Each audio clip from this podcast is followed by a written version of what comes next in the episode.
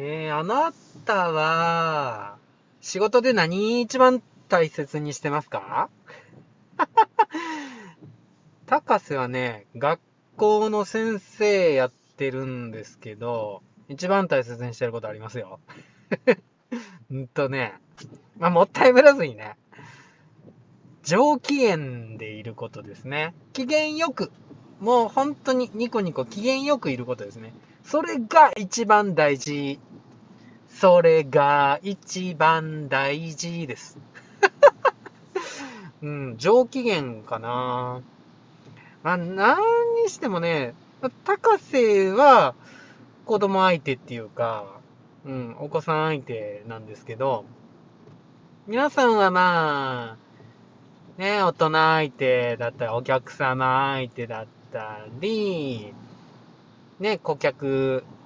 相手だと思うんですけど、営業とかね、そういうところでも、なんかお仕事取るっていう時はやっぱり上機嫌じゃないと取れないですよね。接客業とか全部そうだと思うんですけども、すっごい機嫌悪い人に仕事を頼みたいって思わないじゃないですか。まあね、そんな接客あんまされたことないですけども、まあ、例えば、ねマクドナルドでスマイル0円ってよくありましたけど、あ笑ってなかったらどうですか？えー、なんややめとこうってななりますよね。喫茶店とかでね、あ、うち大学の時にそういう料亭、料亭じゃないけど、あの、食べ物、ご飯出してくれるとこありましたけど、まあ、そこはね、めちゃくちゃ安いから、で、機嫌いつも悪いの奥さんだけやったし、めっちゃブスッとしてる。いや、でもそれがね、面白くなってきましたけどね。うん。ね、娘さんとかね、あのー、ご主人とかはね、ご機嫌よくね、おいよーとかつってね、やってくれてたんでね。奥様、いつも機嫌悪かったけど。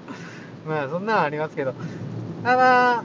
やっぱり機嫌いいところっていうか、上機嫌な人に、お仕事も頼みたくなるじゃないですか。職場だって、上機嫌の人が隣にいると嬉しくなりません？ね。すごい機嫌悪くてムスッとしてたりね。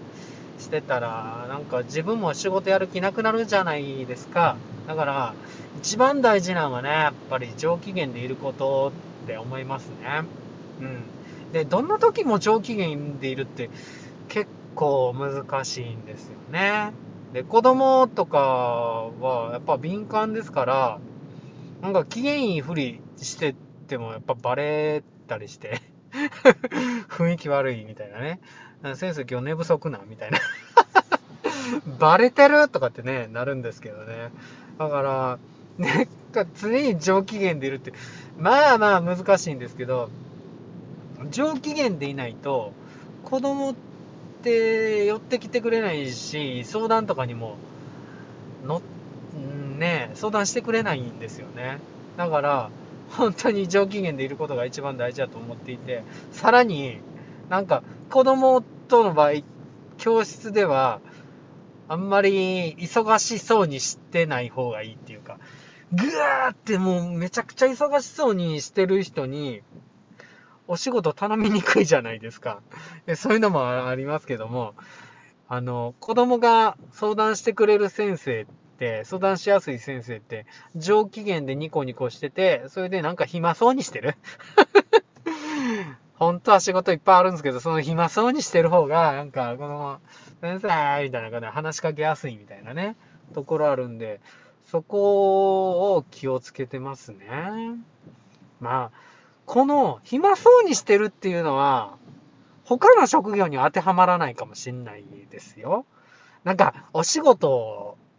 は、忙しそうにしてるとこに頼めとかね、よく言いますしね。やっぱ繁盛してるお店に行きたくなるのが世の常かもしれませんしね。それはあれなんですけど、ただ、上機嫌でいるっていうのは、本当に、うん、どの仕事にも共通だと思います。で、ただ、もうどの状態でも上機嫌でいるって、本当修行のように難しくて、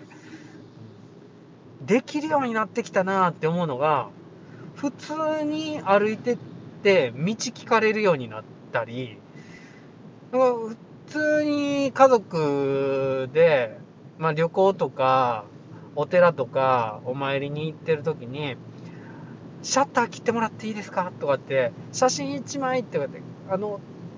ちょっと撮ってもらってもいいですかとかって声かけられるようになってると、ああ、俺普段からニコニコしてんのかな、みたいな風に感じるようになりましたね。うん。話しかけやすいらしい。みたいな。俺って、なんか機嫌悪い人にカメラ撮ってもらっていいですかって言いにくいもんね。うん。だからそうやって知らん人にも気軽に声かけられるようになってきたら、ああ、日頃から上機嫌でいるのが、なんていうか、習い性っていうか、うん、修正になってきて、正確になってきたなっていう風に感じますね。普段からね、上機嫌でいるようなね、修行してみてはいかがですか？まあね、そうすると、いや、絶対に運も回ってくると思いますよ。と仕事も回してもらえますしね。知らんけど。